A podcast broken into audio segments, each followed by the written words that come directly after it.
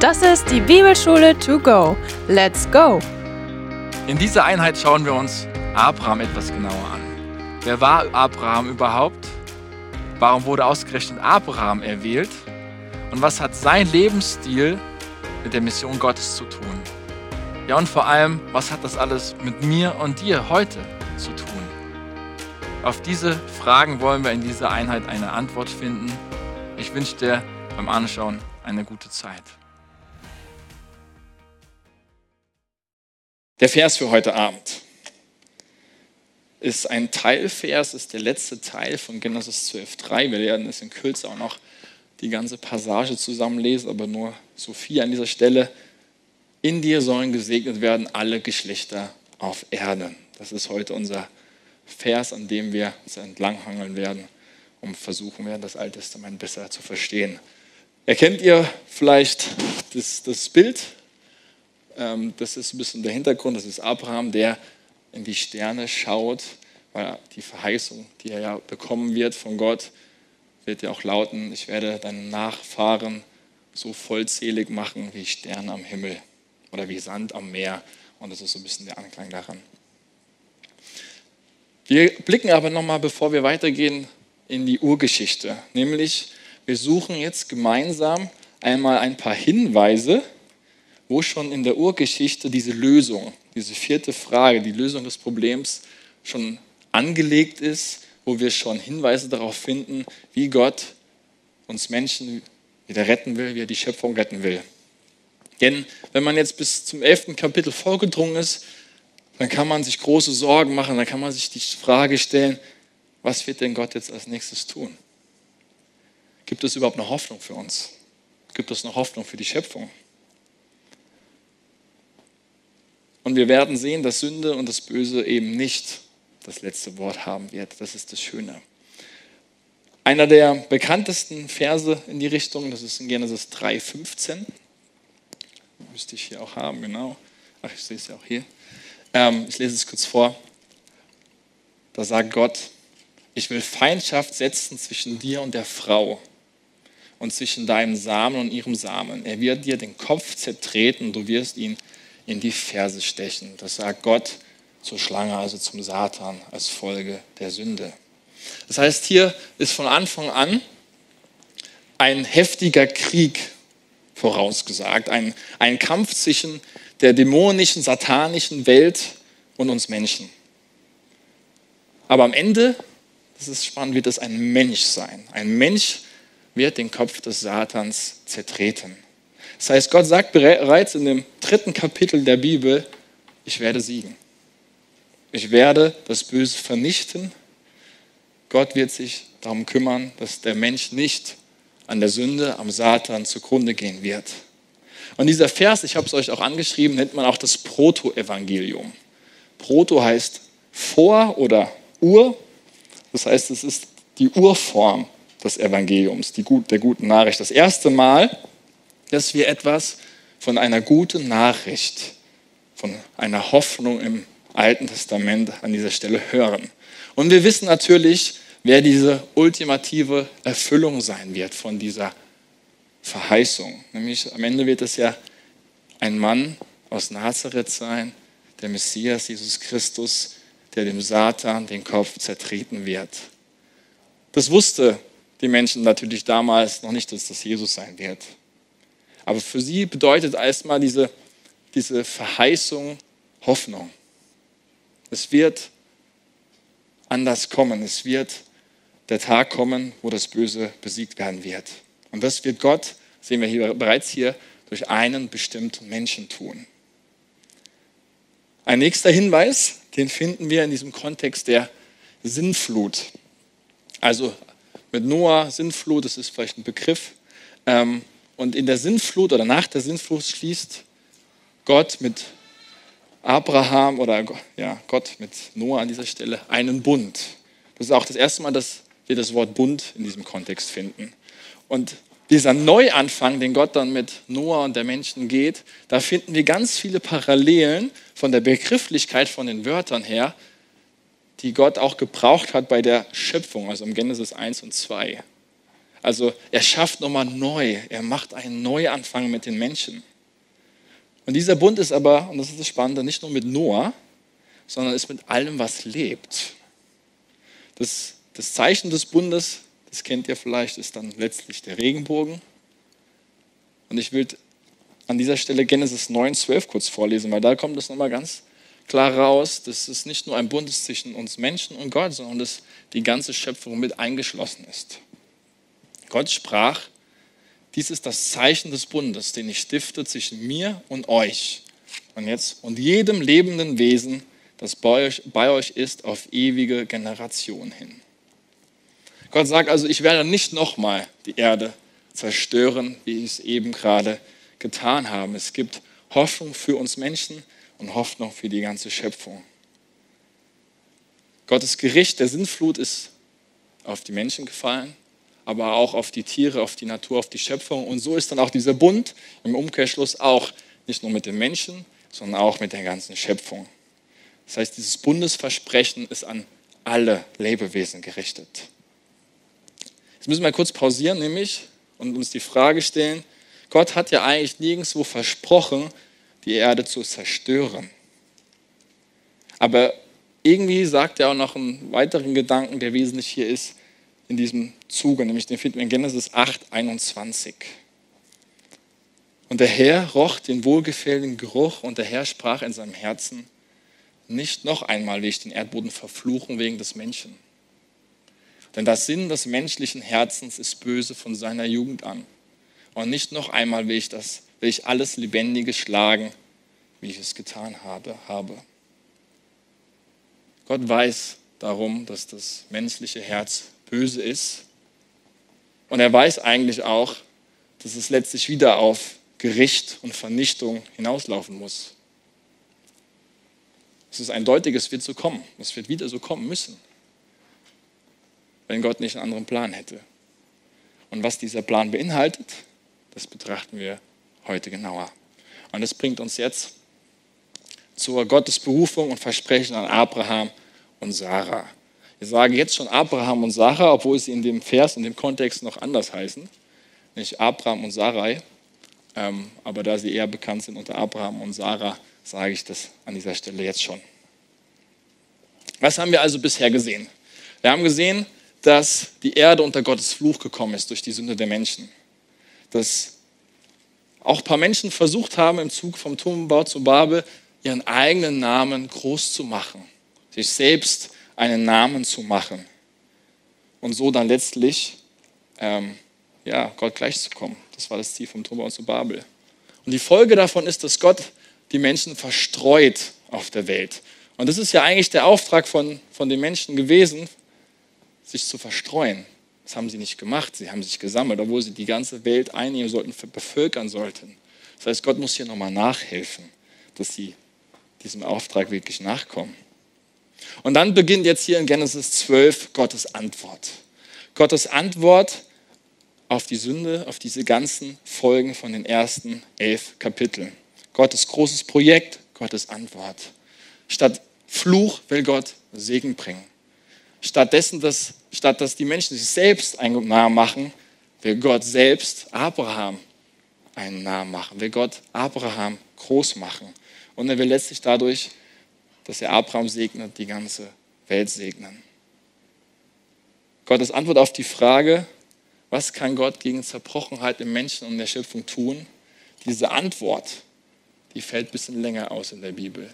Und diese Antwort geht von Genesis 12 bis Offenbarung 22.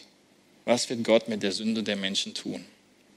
Und ich finde, da merken wir nochmal, dass diese Antwort, die Gott hier wählt, dass sie so lange dauert, so viel Platz einnimmt, wie groß eigentlich die Sünde ist. Wie groß das Problem der Sünde wirklich ist. Und dann beruft Gott Abraham. Und diese Stelle lesen wir jetzt gemeinsam, was ja auch Teil von unserem Vers an diesem Tag ist. Es ist Genesis 12, 1 bis 3. Da haben wir es. Geh aus deinem Land und aus deiner Verwandtschaft und aus dem Haus deines Vaters in das Land, das ich dir zeigen werde. Und ich will dich zu einer großen Nation machen. Und ich will dich segnen und ich will deinen Namen groß machen und du sollst ein Segen sein. Und ich will segnen, die dich segnen und wer dir flucht, den werde ich verfluchen. Und in dir sollen gesegnet werden alle Geschlechter der Erde. Dann kommt Abraham oder dann macht Abraham sich auf. Er weiß nicht, wohin er gehen soll. Das steht noch nicht hier drin. Ist euch das aufgefallen? Er sagt, ich werde es dir zeigen. Also er macht sich auf ins Unbekannte. Ganz spannender Gedanke. Und dann, als er da angekommen ist, oder an dem Ort gekommen ist, wo Gott ihn haben wollte, sagt Gott, hier, hier, hier, hier bist du richtig. Und dann sagt er noch in Genesis 12, 7, deine Nachkommen will ich dieses Land, das er jetzt bildlich sieht, geben. Und dieses Versprechen, diese drei Verse, oder wenn wir Vers 7 noch mitnehmen, ähm, die wiederholt Gott immer und immer und immer wieder. Das ist ein roter Faden, wie zum Beispiel, wir finden das schon wieder in Genesis 15. Könnt ihr jetzt auch mit aufschlagen, ich werde es nur sinngemäß äh, zusammenfassen, aber ihr könnt euch an den Überschriften ein bisschen auch orientieren an eurer Bibel. Also in Genesis 15 finden wir, dass Gott einen feierlichen Eid mit Abraham ja, ablegt. Und die Grundlage für diesen Eid, das ist Gottes Name selber. Gott schwört auf sich selber an dieser Stelle. Gott geht mit Abraham einen Bund ein. Und dieser Bund, der ist bedingungslos. Da gibt es keine Voraussetzungen für. Der ist einseitig. Dieser Bund geht von Gottes Seite aus. Und wie reagiert Abraham darauf?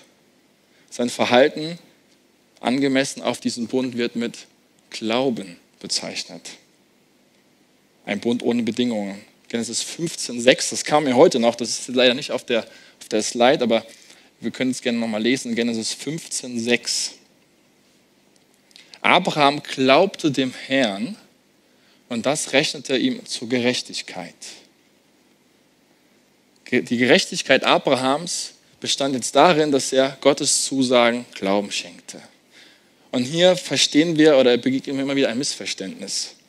Weil wir verstehen Gerechtigkeit in dem Sinne, dass wir meinen, eine Norm, eine ethische Norm, ein Gesetz zu erfüllen. Dann sind wir gerecht. Wenn wir die Grundlage des Gesetzes erfüllen, dann sind wir makellos, dann sind wir gerecht. Doch biblische Gerechtigkeit hat eine andere Nuance, hat, ja, es hat auch diesen Aspekt, aber in erster Linie meint Gerechtigkeit in der Bibel ein angemessenes Treueverhältnis in einer Beziehung. Im Kontext von Abraham ist es so, dass er Gott mit Glauben und Vertrauen begegnet. Das ist dieses treue Verhältnis. Da ist noch nichts. Es gab ja noch gar kein Gesetz bei Abraham. Es gab noch kein Gesetz.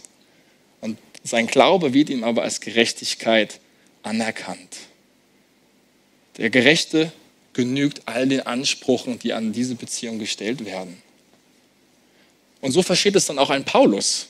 Paulus bezieht sich ja im Neuen Testament immer wieder auf Abraham, Römer 1, Römer 4, Galater 3 um mit Paulus das zu sprechen und das dann auf Jesus zu übertragen. Man ist vor Gott gerecht, wenn man der Zusage Jesu vertraut, dass er dein Erlöser sein will. Ich sage es nochmal, ist ganz wichtig. Wir sind vor Gott gerecht, wenn wir Jesus glauben, dass seine Zusage, unser Erlöser zu sein, stimmt. Wenn wir unser Vertrauen auf Jesus setzen, auf seine Treue, seine Zusagen, auf sein Versprechen, dann sind wir gerechtfertigt. Das ist dieser ganze Gedanke von Gerechtigkeit. Das so als kleiner Exkurs noch eingeschoben. Also Genesis 15. Dann finden wir wieder unseren, unseren ja, Leitvers, diesen Gedanken, ein Segen zu sein für alle anderen. Genesis 17, ein, zwei Kapitel weiter, könnt ihr gerne mitblättern. Hier wird Abraham und Sarah bekommen ihren neuen Namen. Und als Bundeszeichen wird die Beschneidung eingeführt. Dann wird auch nochmal die Gabe des Landes betont. Und als ob das noch nicht genug gewesen ist mit den Wiederholungen, finden wir nochmal die Bestätigung des Bundes in Genesis 22. Genesis 22, da erlebt Abraham eine schwierige Prüfung, wo er aufgefordert wird, seinen Sohn Isaac zu opfern. Er ist bereit, es zu tun. Gott sieht sein Glauben und erneuert nochmal sein Versprechen dieses Bundes. Und das ist was ganz wichtig, was wir hier lernen. Wenn was wiederholt wird, dann scheint es wichtig zu sein. Ganz besonders im Alten Testament, merkt euch das. Wenn etwas wiederholt wird, dann ist es wichtig. Und wenn etwas wiederholt wird, achtet auch darauf, ist es derselbe Wortlaut oder kommt noch was hinzu? Wenn noch was hinzukommt in der Wiederholung, dann ist das wichtig. Wir sehen also hier, es wird immer und immer wieder gleich zu Beginn wiederholt dieses Versprechen. Das heißt, es ist, muss nicht nur für Abraham und Sarah wichtig sein, sondern es scheint auch für das ganze Alte Testament, für die große Geschichte zentral von Bedeutung zu sein. Gott beginnt hier etwas, was das ganze Alte Testament durchgehen wird, was die Evangelien prägen wird, was Jesus, Jesu Dienst bringen wird, worauf Paulus sich in seinen Predigten übrigens auch bezieht und sogar die ganze Urgemeinde, ihre Theologie, ihre Mission leiten sie auch teilweise aufs Genesis 12 ab. Dazu aber später noch mehr. Dieses Versprechen, in dir sollen alle Völker gesegnet werden, das ruht erst, wenn es in der neuen Schöpfung zu seiner ganzen Erfüllung gekommen ist. Das heißt, wenn man es ganz genau nimmt, wenn ihr euch diese sieben Akte nochmal vorstellt vom letzten Mal, wir sind ja jetzt hier, in welchem Akt mit Abraham eingetreten? Wisst ihr es noch? Nee, wir sind ja Rebellion wäre zwei. Wir sind jetzt hier im Akt der Verheißung, also schon im dritten Schritt. Wenn man es jetzt ganz genau nimmt, dann wird dieses Versprechen erfüllt, erst im letzten Akt, in der neuen Schöpfung. Das heißt, dieser Vers spannt eigentlich die ganze biblische Geschichte, geht von Anfang bis zum Ende. Und da dieses Versprechen so wichtig ist, schauen wir es uns jetzt nochmal ganz im Detail an. Und ich will das von zwei Seiten heute beleuchten. Nämlich zum einen finden wir hier drei bestimmte Versprechen, drei bestimmte Verheißungen, die das ganze Leben des Volk Gottes geprägt haben. Andererseits wiederum ist aber auch ein universales Ziel zu finden, also das Ziel, wo Gott am Ende mit uns hin will, was auch letztlich alle Nationen mit einschließt. Und das wollen wir uns jetzt ein bisschen genauer anschauen. Lasst uns zuerst etwas Zeit nehmen, drei bestimmte Verheißungen hier in dem Text zu identifizieren. Ihr könnt gerne Genesis 12 nochmal aufschlagen, wenn ihr eure Bibeln dabei habt, dass ihr ein bisschen mitverfolgen könnt. Also die erste Verheißung, die Gott hier Abraham macht in unserem Text, ist, dass er eine Nation sein wird. Das hört sich eigentlich ja ganz gut an, bis wir davon lesen, dass Abraham und Sarah recht alt schon sind und sie auch irgendwie unfruchtbar zu sein scheint. Wir lesen davon, dass er und seine Frau 75 Jahre alt waren. Und das war früher, damals auch schon, ein Alter, in dem man, wie auch heute, fast nicht mehr schwanger werden konnte. Also das hat sich an statistischer Wahrscheinlichkeit heute wie damals nicht viel geändert, wenn wir in den alten, alten Vorderen Orient sehen. Das heißt, diese Ausgangssituation scheint ja echt miserabel zu sein. Und mir kam die Frage, was, hat, was haben wohl die Engel gedacht, als sie von Gottes Plan gehört haben, dass er mit einem alten, kinderlosen Paar die Welt retten will? Die haben auch wahrscheinlich geschmunzelt, ja? was hast denn die da wieder ausgedacht, Gott? Ja? Aber das ist ja das Wunderbare, was für uns Menschen augenscheinlich schwach und unmöglich ist, das benutzt Gott und macht was Großes, was Herrliches draus. Aus dem Unmöglichen macht er seinen Rettungsplan. Ich glaube, das kann uns auch ermutigen an der Stelle. Ja? Damit können wir uns auch mit den beiden identifizieren eine Nation. Das heißt, gleich von Anfang an sehen wir hier, Gott will durch eine Gemeinschaft diese Welt retten. Sein, sein Ziel ist, ein Volk zu formen, in der jeder Mensch seinen Platz haben kann. Entweder zum Guten, der zu dieser Mission beiträgt, oder halt zum Schlechten, der diese Mission verhindert oder ablehnt, behindert. Aber Gottes Absicht ist, den Nachfahren Abrahams ein Volk zu erschaffen, das Hoffnung in die Welt bringt. Hoffnungsträger zu sein. Ich habe hier geschrieben, was auch immer noch an Rettung, Befreiung, Wiederherstellung und Segen kommen wird, Es wird der Welt durch dieses Volk zuteil werden.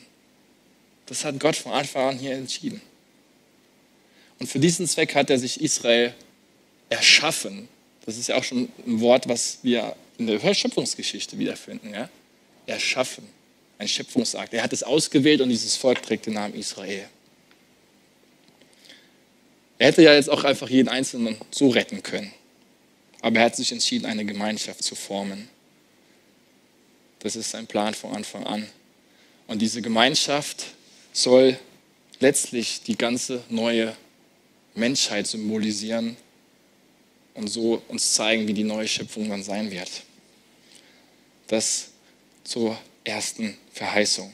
Die zweite ist ganz prominent Segen.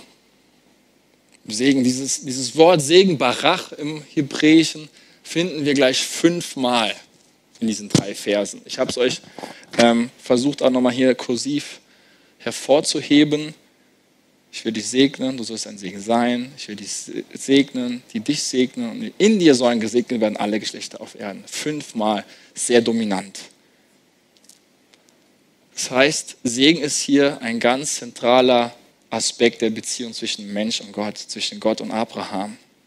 Und später wird dieses, dieser Segen noch erweitert und dann, wenn Gott den Bund schließt mit dem ganzen Volk am Sinai, das werden wir nächste Woche betrachten, wird er auch sagen, ich werde dein Gott sein und du wirst mein Volk sein. Und das ist etwas, was wir immer wieder im ganzen Alten Testament finden, dass durch die Bundesbeziehung zwischen Gott und Israel Gott segnen will. Nicht nur sie, sondern die ganze Welt. Segen. Was bedeutet Segen? Könnt ihr das erklären? Wir sagen das im christlichen Kontext ja so schnell und so viel und so oft, Herr, der Herr segne dich. Herr, bitte segne ihn doch. Aber was, was ist Segen? Hat jemand, ist jemand mutig, das vielleicht mal zu versuchen zu beschreiben? Was ist Segen?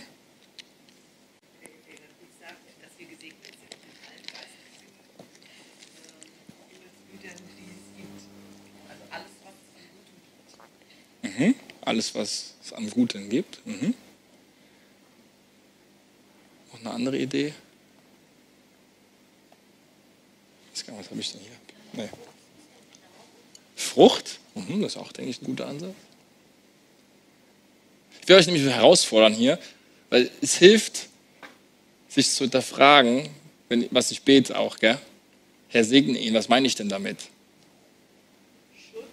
Schutz. Schutz? Mhm. Erfüllung mit was? Erfüllung mit Gott selbst, seiner Gegenwart. Mhm. Genau, was so ein bisschen auch in die Richtung geht, ist der aaronitische Segen ja auch. Ja, der Herr ähm, schütze dich, bewahre dich. Ja, genau. Ja, wir, wir rollen das mal von Anfang an und gucken mal ein bisschen, äh, wie wir es definieren können ist es ja immer hilfreich zu gucken, was ist der Kontext, wo dieses Wort das erste Mal vorkommt. Und das Wort kommt das erste Mal vor direkt in der Schöpfungsgeschichte. Wir sehen, dass Gott in der Schöpfung dreimal segnet. Er segnet am fünften Tag die Fische und die Vögel, am sechsten Tag den Menschen und am siebten Tag segnet er den Sabbat. Die ersten beiden, auf die ersten beiden Segne, Vögel, Meer, Menschen, ähm, folgt dann auch der Auftrag, sich zu vermehren.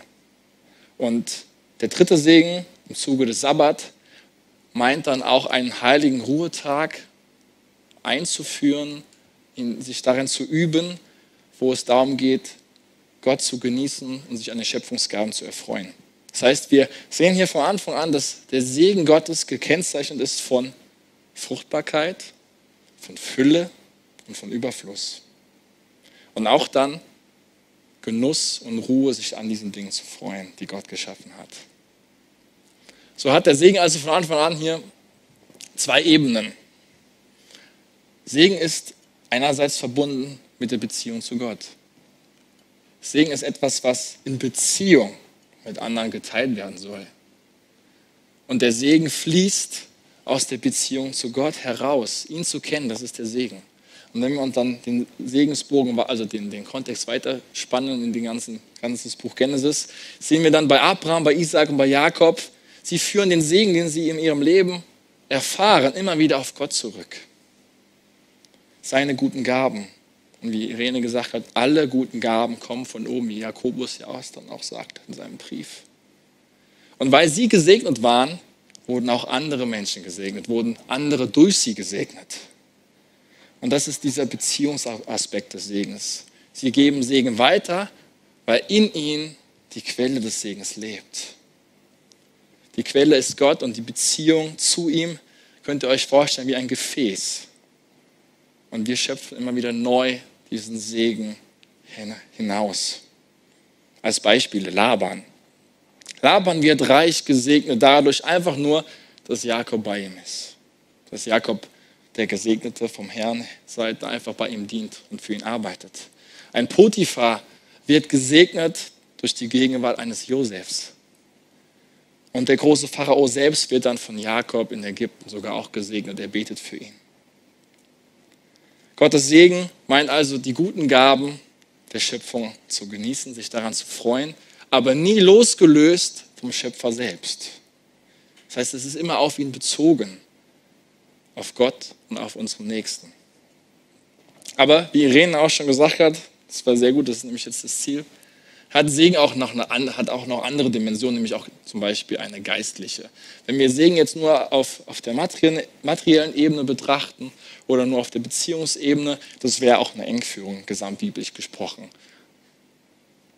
Aber die anderen beiden Aspekte, Schöpfungs, Schöpfungsgaben genießen, materieller Segen, das ist auch eher der Kontext im Genesis. Aber wenn wir in die ganze Bibel gucken, merken wir da eben auch diese geistliche Perspektive. Ich hatte es letztes Mal schon an, anklingen lassen. Ich denke, von diesen ersten beiden können wir aber auch eine Menge mitnehmen für uns heute im Westen als Christen. Nämlich, dass wir uns neu an den Gaben, die Gott uns geschenkt hat, freuen dürfen. Sie genießen. Und wie letzte Woche auch gesagt, verantwortungsbewusst, nachhaltig. Weil wir Diener, Priester, Könige sind. Das waren ja so die Schlagworte von letzter Woche. Gell?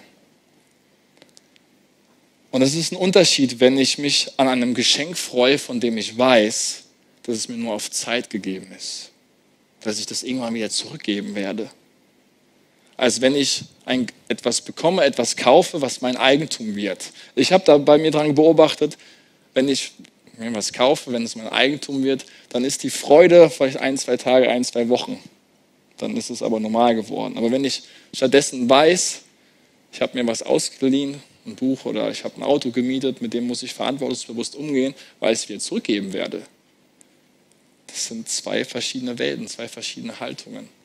Und diese Haltung legt uns hier ähm, Genesis ganz nahe. Was ist jetzt geistlicher Segen? Geistlicher Segen ist zum Beispiel die Gewissheit des Friedens und der Gegenwart Gottes in Situationen zu erfahren, die, wo es eigentlich gar keinen Sinn macht. Ein Paulus im Gefängnis zum Beispiel. Oder ein kranker Paulus, wo ihm die Gesundheit genommen worden ist, er schwach ist und Gott ihm aber seine Gnade schenkt und sagt, in deiner Schwachheit kommt meine Kraft zur Vollendung. Und dadurch wird Paulus dann seiner Berufung treu und so sogar zum Segen werden. Und dann sagt dieser selbe Paulus auch in Epheser 1, Vers 3, dass Jesus uns mit allem geistlichen Segen im Himmel gesegnet hat bereits. Das heißt, der größte Segen ist Jesus selbst. Wenn wir ihn kennen, haben wir das Wichtigste in unserem Leben bereits gefunden. Segen. Das dritte ist Land, ist das Land. Das finden wir nicht in den ersten drei Versen von Genesis 12, aber dann, wie gesagt, in Vers 7. Und das ist ja schon spannend. Gott beruft Abraham aus seinem Kontext heraus.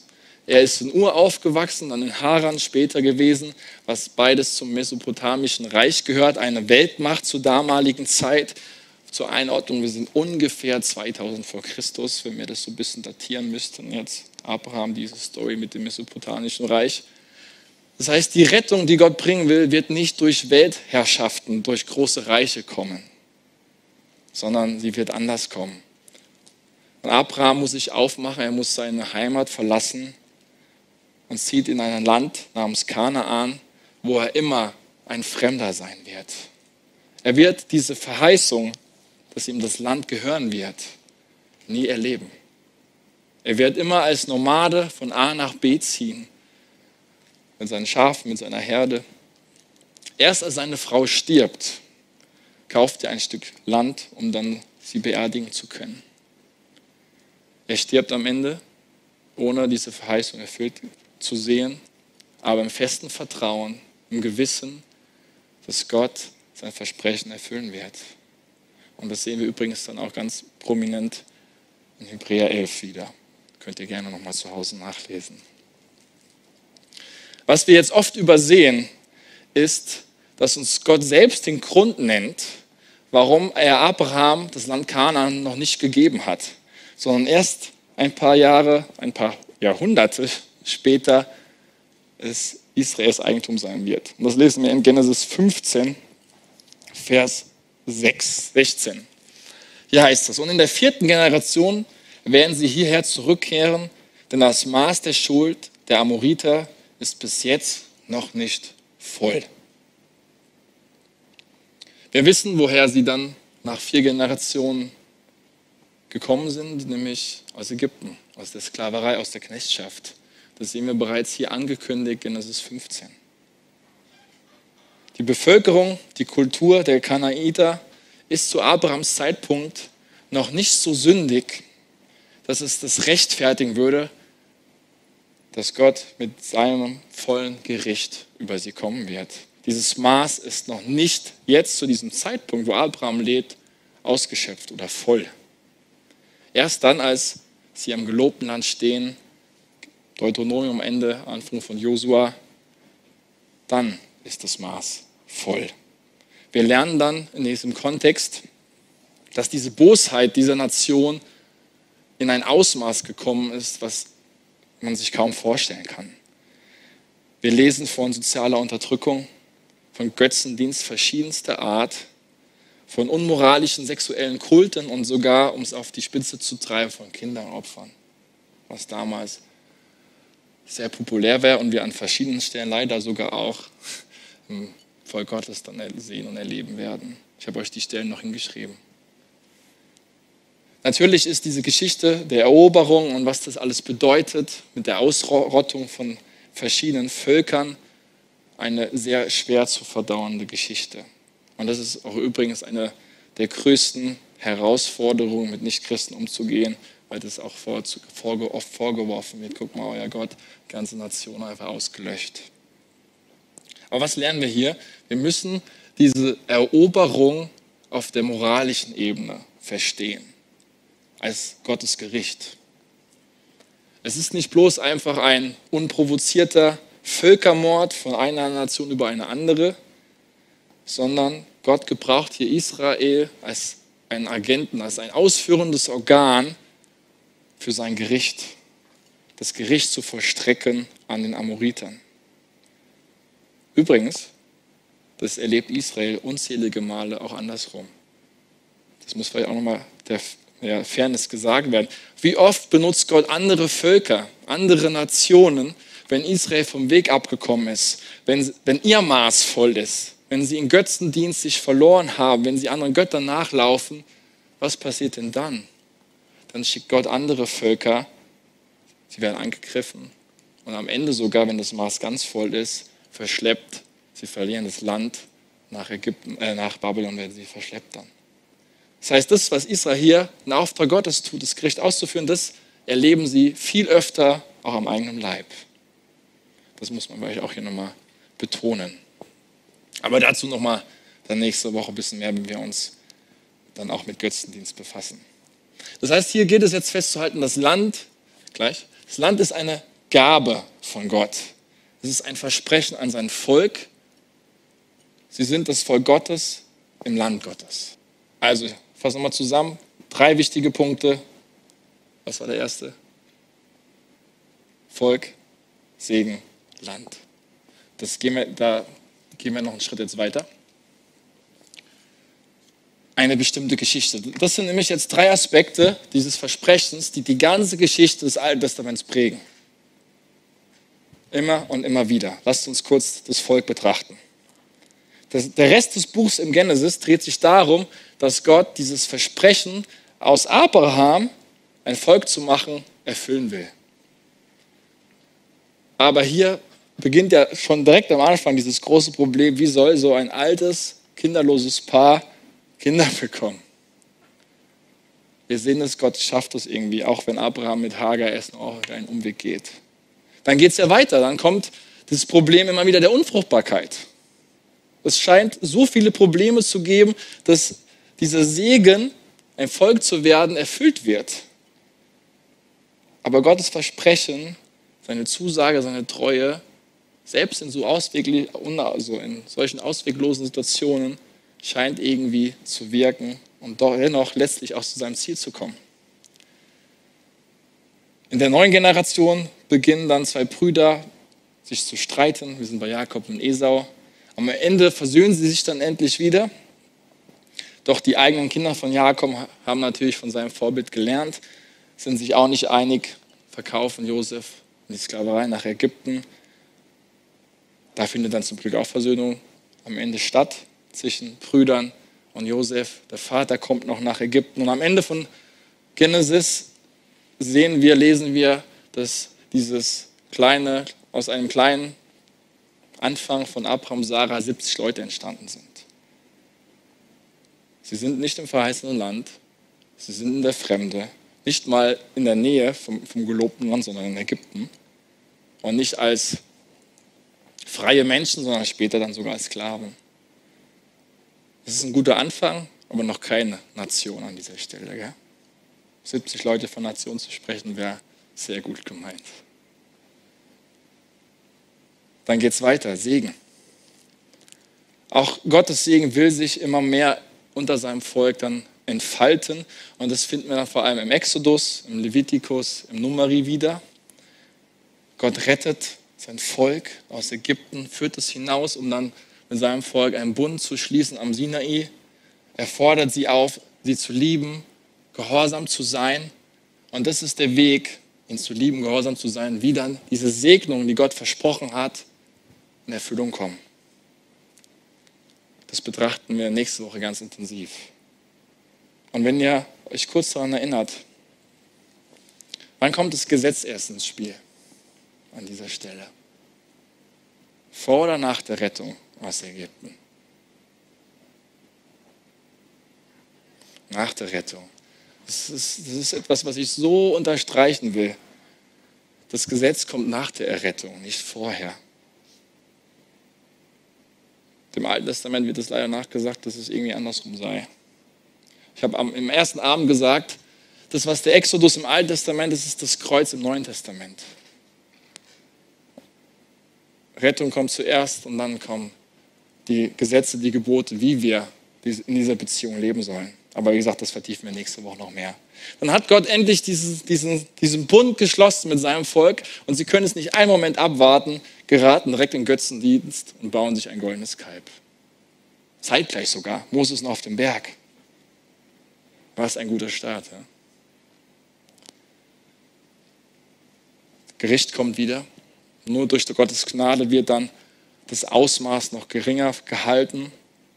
Und in dem Zuge, weil Gnade und Vergebung notwendig ist, wird dann auch das Opfersystem im Alten Testament eingeführt. Die Priester werden eingesetzt unter Aaron. Und nur so ist es dann Gott möglich, durch das Opfersystem in dem Zelt der Begegnung in der Stiftshütte unter seinem Volk zu wohnen. Das heißt, sie werden Weichen gestellt, wie die Beziehung dann auch darüber hinaus aussehen kann zwischen Gott und seinem Volk. Und Levitikus, ganz spannend am Ende, das ist das dritte Buch Mose, führt dann noch Versprechen aus, wenn das Volk Gottes treu ist, wenn sie gehorsam sind, dann werdet ihr gesegnet werden. Aber im Gegenzug, auch wenn ihr nicht gehorsam sein werdet, werden bestimmte Flüche über euch kommen. Da wird übrigens auch schon erwähnt, wenn ein Maß voll sein wird, werden sie das Land verlieren, was sie zu diesem Zeitpunkt ja noch gar nicht hatten. Also Israel wusste von Anfang an, auf was sie sich einlassen werden. Das eben an dieser Stelle. Das heißt, am Ende von den ersten fünf Büchern Mose sehen wir, dass die Beziehung zu Gott etabliert worden ist, aber dass sie nicht ohne Hindernisse besteht. Die Beziehung lebt davon, dass Gott immer wieder gnädig und voller Erbarmen, voller Liebe ihnen begegnet. Und das wäre ohne das Opfersystem nicht nötig, äh, nicht möglich gewesen. Aber dazu auch nochmal nächste Woche ein bisschen mehr. Das zum Thema Segen. Es fehlt noch, ach, ich war schon bei Land, sehe ich gerade hier, gell? Sorry. Land. Exodus 19, also am Berg Sinai, bis Nummer 9. Das ist der Kontext, wo sie immer noch am Berg Sinai sind. Erst in Nummer 10 brechen sie auf, weiterzugehen. Das überliest man oft, wenn man sich direkt in diesen Büchern befindet. Das heißt, dieses Versprechen der äh, Landgabe, das wird auch noch ein bisschen dauern, bis das erfüllt sein wird. Wir wissen alle davon, von diesem Umweg von 40 Jahren in der Wüste, weil das Volk es einfach Gott nicht zugetraut hat, weil sie Angst hatten, das gelobte Land einzunehmen, Gott im Rücken. Nach 40 Jahren stehen sie dann endlich wieder an der Grenze am Fluss Jordan. Mose hält noch seine Abschiedsrede, weil er in einem Punkt Gott nicht treu war und als Strafe nicht mit rein darf. Mose stirbt vorher, er mahnt noch sein Volk. Und dann kommen sie endlich nach 40 Jahren Umweg. Die Generation davor ist schon gestorben. Das heißt, eine neue Generation ist der Zeit entstanden. Kommen sie endlich ins gelobte Land. Und so enden dann auch die ersten fünf Bücher Mose, dass Gott das Versprechen sie erstens hier hingebracht hat, aber dass die ganze Erfüllung noch ausstehen wird. Sie stehen an den Grenzen. Josua nimmt dann das gelobte Land ein und dann könnte man meinen, sie sind endlich da. Sie haben es geschafft. Und was passiert denn dann? Wer weiß, was nach Josua kommt für ein Buch? Die Zeit der Richter beginnt. Und dies ist natürlich eine Zeit, die von Chaos geprägt ist. Der Höhepunkt am Ende vom Richterbuch ist, dass sich verschiedene Stämme gegenseitig sogar bekriegen und abschlachten. So weit ist es gekommen. Ende gut, alles gut, nee, an diesem Punkt noch nicht. Ja, sie sind endlich im Land, aber die ganze Erfüllung, dass sie in Frieden wirklich leben gemeinsam, das wird noch dauern bis David, der erste, der erste richtige, der zweite König in der richtigen Reihenfolge. Aber dann ist David da. Wie lange hält der Frieden? Bei Salomo wird er schon wieder ja, in Luft ausgelöst. Das Königreich wird zerteilt. Es hält noch von kurzer Dauer. Als ein Volk als eine Nation in einem Land gemeinsam zu leben. Man kann dann, wenn man das, diese Gabe des Landes komplett im Alten Testament betrachtet, runterbrechen, dass die Beziehung zwischen Gott und seinem Volk und dem Land eine Art Temperaturanzeige für ihre Beziehung ist. Also eine Messung, wie, wie stehen wir denn gerade da? Also diese Beziehung zur Frage zu stellen, hey, wie Gott, wie sieht es denn gerade zwischen uns aus? Da ist die Beziehung, oder die, die, da ist die, der, ein großes Indiz, wie, wie es um das Land gerade steht. Sind sie im Land? Werden sie gerade angegriffen als Resultat ihres Ungehorsams oder nicht? Also das Land als Indiz dafür, für eine gute Beziehung oder eine schlechte Beziehung, als Gehorsam oder als Ungehorsam. Und das Spannende ist jetzt, das können wir auch übertragen ins Neue Testament. Das, was das Land im Alten Testament ist, ist die christliche Gemeinschaft im Neuen Testament. Wie ich Beziehung lebe, sich meine Liebe in der Gemeinde gegenüber meinen Geschwistern zeigt, kann man auch als Temperaturanzeigung für meine Beziehung zu Gott verstehen. Versteht ihr ein bisschen, was ich meine? Ich mache mal ein paar Beispiele im Neuen Testament. Das Doppelgebot der Liebe, das Jesus uns gibt. Matthäus 22 schreibt er ja oder wird er aufgefordert, was sind die wichtigsten Gebote? Er fasst sie so zusammen. Du sollst den Herrn, dein Gott, lieben mit deinem ganzen Herzen, mit deiner ganzen Seele, mit deinem ganzen Verstand. Und das zweite aber ist ihm gleich, du sollst deinen Nächsten lieben wie dich selbst. Gottes Liebe erweist sich, drückt sich aus, auch an der nächsten Liebe wie ich Beziehung lebe, wie wir Beziehung hier leben, ist ein Hinweis darauf, wie es um meine, wie es um unsere Gottesbeziehung steht. Ist eine Temperaturanzeige. Sind wir kalt? Sind wir warm? Sind wir lauwarm geworden? Ein anderes Beispiel, Johannes 13, 35. Daran werden alle erkennen, dass ihr meine Jünger seid, wenn ihr Liebe untereinander habt. Wenn wir einander lieben, werden alle wissen, dass wir zu Jesus gehören. Seht ihr, wie Beziehungen zu Gott und Menschen eigentlich hier zusammengehören?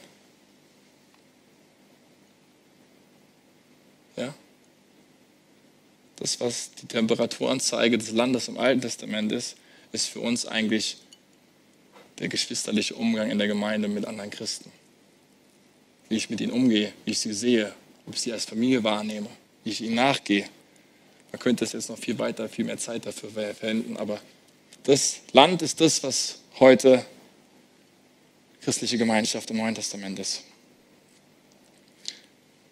Das heißt, ich fasse noch mal kurz zusammen an dieser Stelle. Nation, Segen, Land. Das sind drei Themen, drei dominierende Themen, die wir in der ganzen biblischen Geschichte im Alten Testament immer wieder finden, bis zum Buch Samuel vor allem. Die Geschichte läuft immer wieder darauf zurück, darauf hinaus, auf diese Grundpfeiler, die hier in Genesis 12 gelegt werden. Immer mit der Hoffnung, mit der Perspektive, dass sie gänzlich erfüllt werden eines Tages. Es ist eine Erzählung, es ist eine Story mit einem Versprechen an Abraham, mit drei Teilen, die erfüllt werden sollen. Das zum Thema drei bestimmte Verheißungen. Ich habe am Anfang schon von einem universalen Ziel gesprochen, das wollen wir uns noch angucken.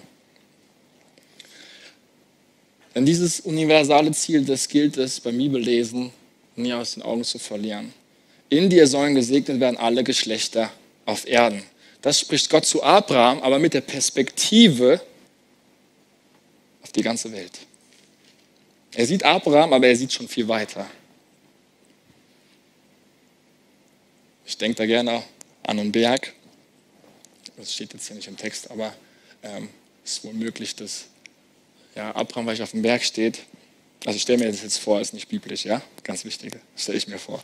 Dass Abraham mit Gott auch auf dem Berg, auf dem Berg steht und er schon die ganze Weite sieht. Zu Abraham redet, aber darüber hinaus blickt, was noch kommen wird. Also es ist schon eigentlich prophetisch hier. Ja, dieses universale Ziel, was Gott hier hat. Gott will mit Abraham eine große Nation machen, um sein universales Ziel zu erfüllen. Und dieses universale Ziel ist, alle Völker letztlich zu segnen. Und dieser Satz ist kein einfacher Nebengedanke der Bibel, den wir so nebenbei sagen, hey, ach übrigens, Gott will noch ein paar Nationen segnen. Nein, es ist ganz zentral. Es ist ganz besonders. Warum? Weil dieser Teil immer und immer wieder wiederholt wird in der Bibel. Ich habe euch mal auch wieder, das ist schon hier genau, fünfmal wird er im unmittelbaren Kontext wiederholt, dieser Satz. In dir sollen gesegnet werden alle Nationen der Welt. Könnt ihr gerne zu Hause nachlesen. Und Wiederholung bedeutet immer, es ist wichtig, es ist zentral.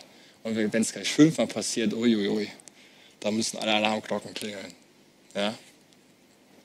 An dieser Stelle in Genesis 12 beginnt die sogenannte Heilsgeschichte.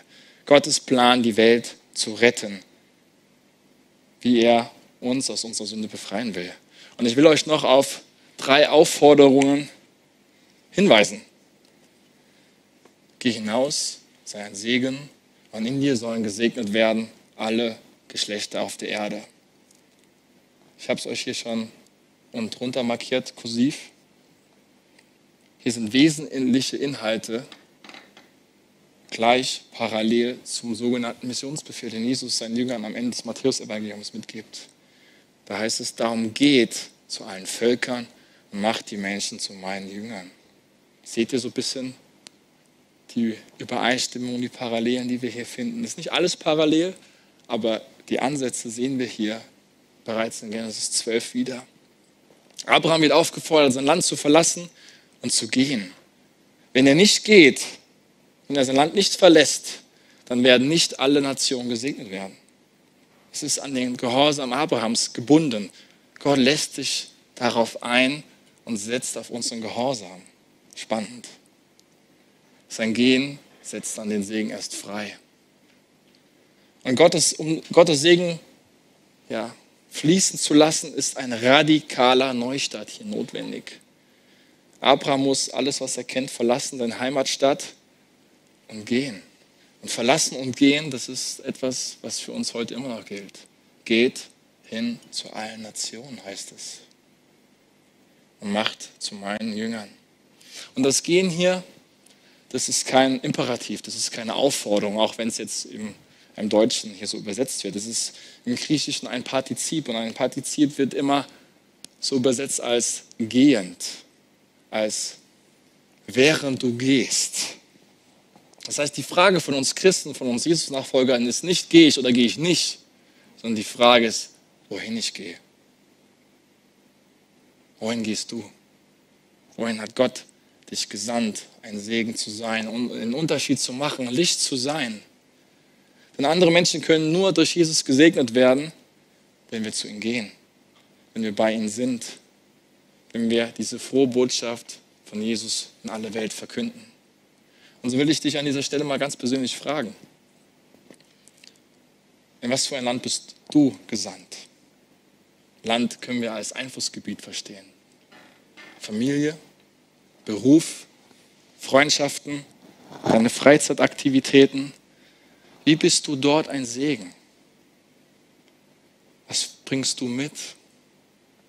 Wie kannst du vielleicht dieses, diesen Auftrag neu im Segenskontext verstehen? Und hier ist eine große, große Gefahr, nur in der christlichen Blase unterwegs zu sein. Ich habe das selbst erlebt, als ich auf einer Bibelschule war, ähm, nach dem Abitur, ein halbes Jahr bei den Fackelträgern in der Klostermühle. Das ist ein sehr abgelegener Ort, eigentlich am ADW kann man wirklich sagen. Und du sitzt die ganze Zeit auf, ne? also es war eine so wichtige Zeit für mich persönlich, ja. Aber du hast nur mit den Leuten vor Ort zu tun. Highlight war dann zwei Missionsansätze, wo wir eine Woche dann auch außerhalb waren, in verschiedenen Gemeinden, Missions- und Evangelisationseinsätze hatten. Aber das ist christliche Blase pur. Da ist es schwer, Licht zu sein. Wir sind nicht berufen, ein großes Licht zu sein im Kontext von Licht, sondern wir sollen Licht sein dort, wo es gebraucht wird, wo es dunkel ist, wo die Finsternis ist. Das ist unser Auftrag. Und nur wenn wir Beziehungen auch zu Nichtchristen haben, können wir das leben. Und der Arbeitsplatz an dieser Stelle reicht meiner Meinung nach nicht aus. Oder der Familienkontext reicht da auch nicht aus. Es geht hier wirklich um Kontexte, die wir bewusst nutzen und wahrnehmen, um zu verstehen, was bewegt denn die Menschen, die nicht Christen sind? Was sind denn ihre Fragen? Was bewegt sie? Wie kann ich auf diese Fragen von der Bibel her, vom Glauben her antworten? Was, was brennt denn ihnen unter den Fingernägeln? Ja? Ähm, erst wenn wir wissen, was sie bewegt, können wir auch schauen, wie wir mit dem Evangelium darauf antworten können. Wir lernen auch dann erst kennen, was sind denn Götzen unserer Zeit.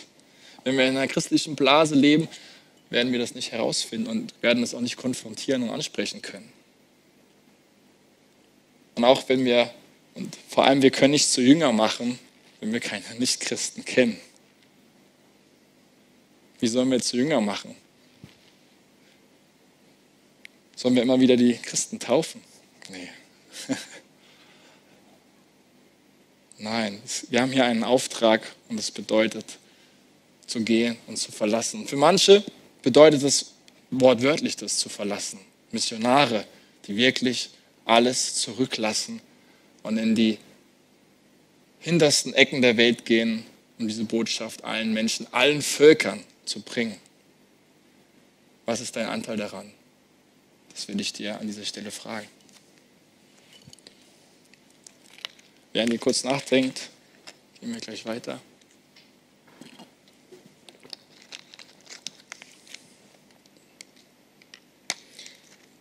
Das Evangelium hat eine globale Perspektive, ein globales Evangelium. Leider, leider stimmt es ja, dass Israel den Grund für ihre Erwählung oft vergessen hat, dass sie eben nicht ein Segen für andere waren. Oft wollten sie nämlich genauso sein wie alle anderen. Wo zeigt sich das am besten? Ein Segen zu sein, einen Unterschied zu machen, Licht zu sein. Denn andere Menschen können nur durch Jesus gesegnet werden, wenn wir zu ihm gehen, wenn wir bei ihm sind, wenn wir diese frohe Botschaft von Jesus in alle Welt verkünden. Und so will ich dich an dieser Stelle mal ganz persönlich fragen. In was für ein Land bist du gesandt? Land können wir als Einflussgebiet verstehen. Familie, Beruf, Freundschaften, deine Freizeitaktivitäten. Wie bist du dort ein Segen? Was bringst du mit? Wie kannst du vielleicht dieses, diesen Auftrag neu im Segenskontext verstehen? Und hier ist eine große, große Gefahr, nur in der christlichen Blase unterwegs zu sein. Ich habe das selbst erlebt, als ich auf einer Bibelschule war, ähm, nach dem Abitur, ein halbes Jahr bei den Fackelträgern in der Klostermühle. Das ist ein sehr abgelegener Ort, eigentlich am ADW kann man wirklich sagen. Und du sitzt die ganze Zeit auf. Ne? Also es war eine so wichtige Zeit für mich persönlich. Ja? Aber du hast nur mit den Leuten vor Ort zu tun. Highlight war dann zwei Missionsansätze, wo wir eine Woche dann auch außerhalb waren, in verschiedenen Gemeinden Missions- und Evangelisationseinsätze hatten. Aber das ist christliche Blase pur. Da ist es schwer, Licht zu sein. Wir sind nicht berufen, ein großes Licht zu sein im Kontext von Licht, sondern wir sollen Licht sein dort, wo es gebraucht wird, wo es dunkel ist, wo die Finsternis ist. Das ist unser Auftrag.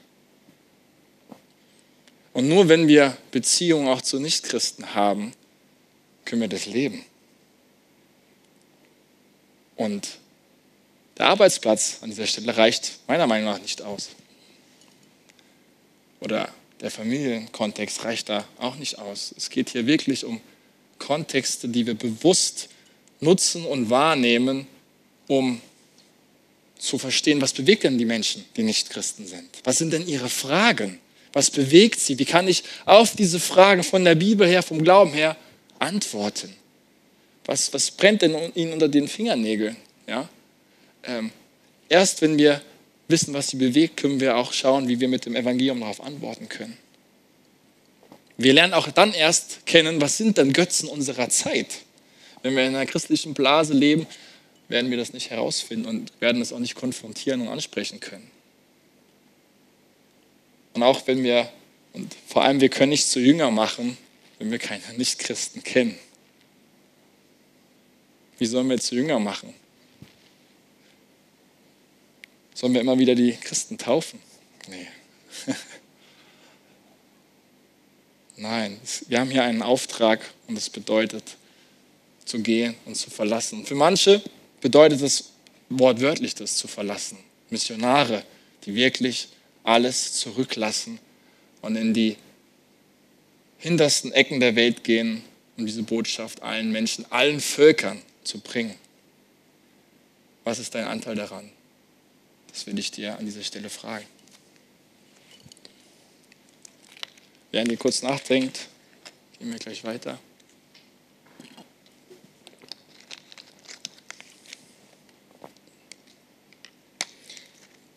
Das Evangelium hat eine globale Perspektive, ein globales Evangelium. Leider, leider stimmt es ja, dass Israel den Grund für ihre Erwählung oft vergessen hat, dass sie eben nicht ein Segen für andere waren. Oft wollten sie nämlich genauso sein wie alle anderen. Wo zeigt sich das am besten? Nämlich an der Stelle, wo sie sagen, wir wollen einen König haben wie alle anderen auch. Bis zu dem Zeitpunkt war das Volk von Gott als König geführt. Gott gibt weil er sein Volk liebt, ihn nach, gibt ihnen auch einen König, warnt sie aber auch, was das letztlich für Konsequenzen mit sich bringen wird.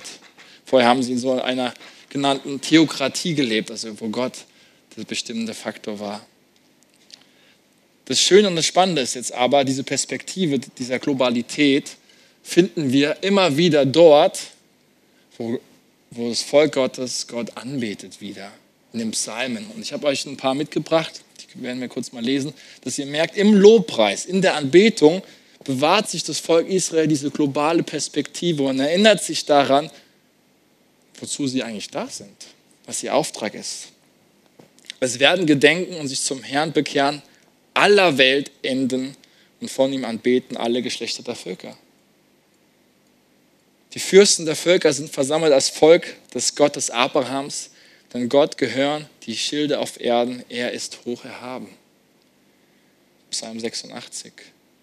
Alle Völker, die du gemacht hast, werden kommen und vor dir anbeten, Herr, und deinen Namen ehren. Das ist ein kleiner Ausschnitt, es gibt noch viel, viel mehr an dieser Stelle. Also diese Perspektive der, dieser globalen Perspektive, dass Gott alle Völker retten will, das, das bewahrt sich, das Volk Gottes, in Liedern, in Musik, in Anbetung. So wie es Gott versprochen, Abraham versprochen hat, er will die ganze Welt segnen. Und es wundert jetzt an dieser Stelle nicht, dass Paulus sich in Galater 3 auf Genesis 12, Vers 3, also auf unseren Vers bezieht. Und er sagt über diesen Vers, dass, dass die gute Botschaft im Voraus war. Also er bezeichnet unseren Vers Genesis 12, 3 als das Evangelium an dieser Stelle. Die gute Nachricht wurde bereits Abraham in diesem Kontext angekündigt und findet dann seine Erfüllung durch Jesus Christus. Im Galaterbrief meint jetzt Paulus natürlich die Heiden, die hinzukommen zum Volk Gottes. Das ist der Kontext, was Paulus meint und was für viele, viele Juden an dieser Stelle zu Paulus Zeit nicht verständlich war. Wie können jetzt die Heiden denn dazukommen? Und Paulus führt es besonders im Römerbrief 3, Kapitel 3 Vers und ähm, Kapitel 4 deutlich aus und zeigt, dass das Hinzukommen der Heiden, also der, die meisten von uns, dazukommen, weil Gott es bereits in seinem Wort angekündigt hat. Er zeigt, dass es nicht der Schrift widerspricht, sondern die Erfüllung davon ist. Und das, das ist das Wunderbare, das hat Gott von Anfang an geplant, dass wir hinzukommen werden. Es ist jetzt ganz wichtig zu verstehen, Abraham ist nicht nur ein Beispiel für das Evangelium, sondern es beginnt bereits mit Abraham, die gute Botschaft, das Evangelium. Die Erwählung Abrahams und dessen Volk ist Gottes Lösung auf das Problem der Sünde zu reagieren, von der wir letzte Woche gesprochen haben. Was Gott in Jesu Leben, Tod und Auferstehung dann vollbracht hat, ist gerade das Zentrum dieses Versprechens ans Abraham. Jesus erfüllt dieses Versprechen an Abraham. Denn durch Jesus kommen die verschiedensten Nationen und Kulturen wieder zusammen. Lest mal Offenbarung, da heißt es immer wieder, aus allen Völkern und Stämmen werden die kommen, die zum Volk Gottes gehören. Und da finden wir schon in Apostelgeschichte 2 auch schon so ein Vorbild von. Ganz viele Sprachen und Kulturen sind in Apostelgeschichte 2 schon da. Das ist die erste, erste Mal nach dem Turbauen zu Babel, Genesis 11, dass wir wieder über Kulturen hinaus, Nationen hinaus, eine Einheit entsteht. Ein neues Volk wird geformt, eine neue Menschheit. Epheser 3 spricht davon ganz groß. Jesus führt die Menschen wieder in Einheit zusammen. Und das ist das Spannende am Christentum, fällt mir gerade ein, will ich euch noch mitgeben. Ähm, wenn wir in andere Religionen gucken, sehen und merken wir, dass es nur in bestimmten Ländern sich verbreitet. Islam ist ja vor allem Teil Afrika, aber vor allem im Osten natürlich sehr prägend. Ähm, Buddhismus, alles Asiat, also Hinduismus auch eher im Osten. Nur wenn wir ins Christentum gucken, sehen wir, dass es sich auf der ganzen Welt über Nationen, über Kulturen hinaus verbreitet unabhängig von Kulturen. Klar, Christen, das, die Christen haben dort auch eine kulturelle Prägung, das meine ich jetzt nicht, aber es ist kulturunabhängig, das Christentum. Wisst ihr, was ich meine? Von der Verteilung her der Weltreligion ganz spannender Gedanke. Und das bringt nur das Christentum, das macht das so einzigartig. Dieses ultimative Ziel des Versprechens Abrahams, Segen wird am Ende über Fluch triumphieren, das finden wir Galater 3, 13 bis 14. Das will ich mit euch lesen. Da fasst es Paulus super zusammen in Bezug auf den Messias, auf unsere Stelle auch heute. Fluch und Segen. Christus nun hat uns vom Fluch des Gesetzes losgekauft, indem er an unserer Stelle den Fluch getragen hat. Denn so sagt die Schrift, verflucht ist jeder, der am Pfahl endet. Durch Jesus Christus bekommt jetzt also bekommen jetzt also Menschen aus allen Völkern Anteil an dem Segen, den Gott Abraham zugesagt hat. Aufgrund des Glaubens erhalten wir den Geist, den Gott versprochen hat. Israel ist erwählt, um ein Segen für andere zu sein. Und diese Verbindung zwischen Erwählung und Segen, die kommt super gut in Genesis 18 raus. Das ist, wollen wir nochmal als letztes jetzt betrachten. Könnt ihr nochmal aufschlagen. Genesis 18. 18 und 19. Das ist der Kontext des Gerichts Sodom und Gomorras, nur als kurze Einordnung. Der Herr aber sprach bei sich, sollte ich vor Abraham verbergen, was ich tun will? Abraham soll doch zu einer großen und mächtigen Nation werden und in ihm sollen gesegnet werden alle Nationen der Erde. Unser Vers übrigens wieder, gell? Denn ich habe ihn erkannt, damit er seinen Söhnen und seinem Haus nach ihm befehle, dass sie den Weg des Herrn bewahren, Gerechtigkeit und Recht üben, damit der Herr auf Abraham kommen lasse, was er über ihn geredet hat. Erster Aspekt. Die Erwählung Israels ist keine Ablehnung gegenüber allen anderen Völkern. Das ist eigentlich das Gegenteil. Denn die Erwählung Israels soll ja gerade allen anderen zugutekommen. Das ist hier der Gedankengang. Ein ausgewähltes Volk zu sein, ist nicht nur ein großes Privileg, sondern es birgt auch eine ganz, ganz große Verantwortung, die wir hier lesen. Und zweitens, die Erwählung ist mit der Art und Weise verbunden, wie wir leben sollen. Stichwort Ethik. Das kommt in Vers 19 mit dem damit zum Ausdruck. Da heißt ja, denn ich habe ihn erkannt, damit er, also wozu hat er ihn erkannt? Damit, also da folgt dann die Begründung an dieser Stelle. Gott will, dass sein Volk sich von anderen Völkern unterscheidet. Und das sollen an dieser Stelle die Väter ihren Kindern beibringen. Kontext ist Sodom und Gomorra. Und das führt uns dann auch zu der Aussage, dass inmitten dieser chaotischen Welt, Sodom und Gomorras, formt Gott ein Volk, das einen Unterschied machen soll, das einen Kontrast bilden soll, das ganz bewusst Gottes Wegen folgt und wie es hier heißt, Gerechtigkeit und Recht übt, die eben nicht den Weg von Sodom und Gomorras gehen, sondern Gottes Weg. Das ist hier die Gegenüberstellung. Gott will, nicht gerecht, will Gerechtigkeit und Recht, nicht Unterdrückung und Grausamkeit. Sie sollen jetzt schon in der gefallenen Welt die Schöpfung, also in dieser gefallenen Schöpfung, in der neuen Lebensordnung leben, die noch kommen wird. Also jetzt aktuell Gottes Charakter widerspiegeln.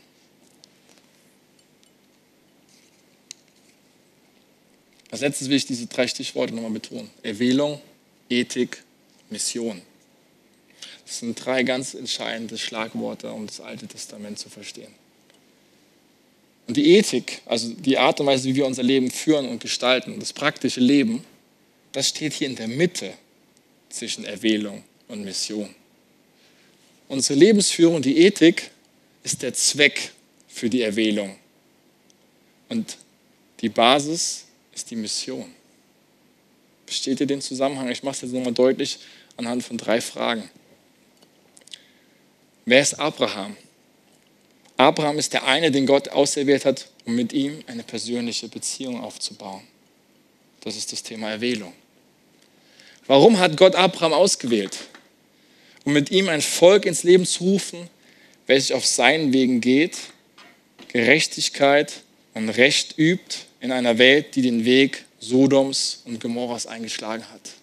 Das ist die Ethik, die Lebensführung. Warum sollen die Nachfahren Abrahams nach solchen hohen Standards jetzt leben?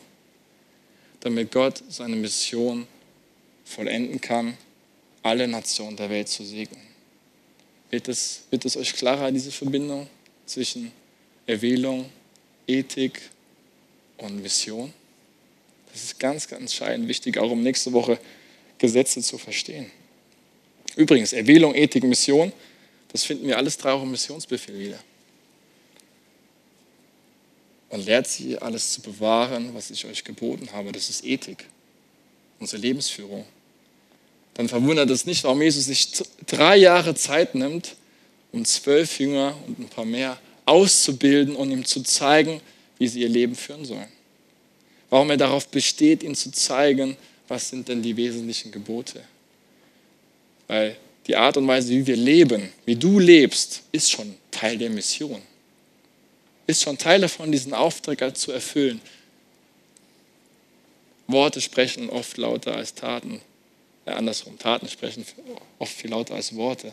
Also wie du dein Leben führst, sagt schon ganz viel aus. Ist schon. Man sagt auch, Christen sind oft die einzige Bibel, die andere lesen. Das geht so ein bisschen in diese Richtung. Ja? Also deine Lebensführung ist bereits Teil der Mission. Letztes Stichwort Volk Gottes als Kontrastgesellschaft. Das heißt, im Anderssein, im Unterschied zu dieser Welt liegt gerade der Segen verborgen.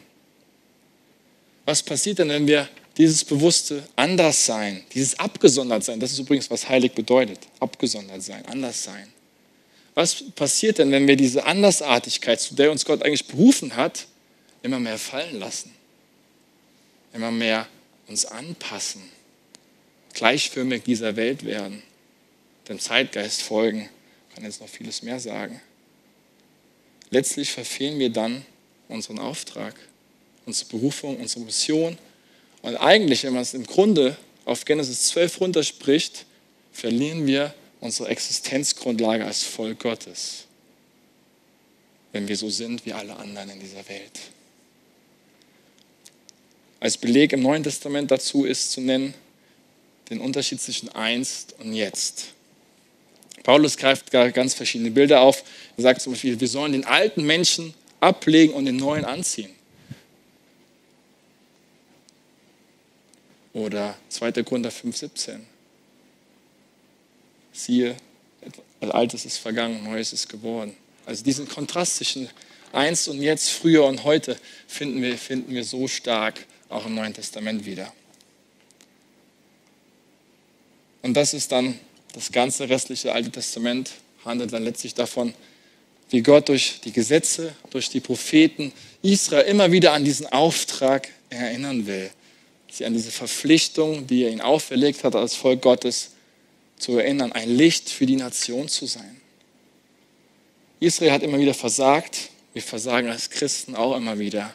Aber diese Absicht, die Gott verfolgt, damit die bleibt. Und er versagt nicht mit seiner Mission.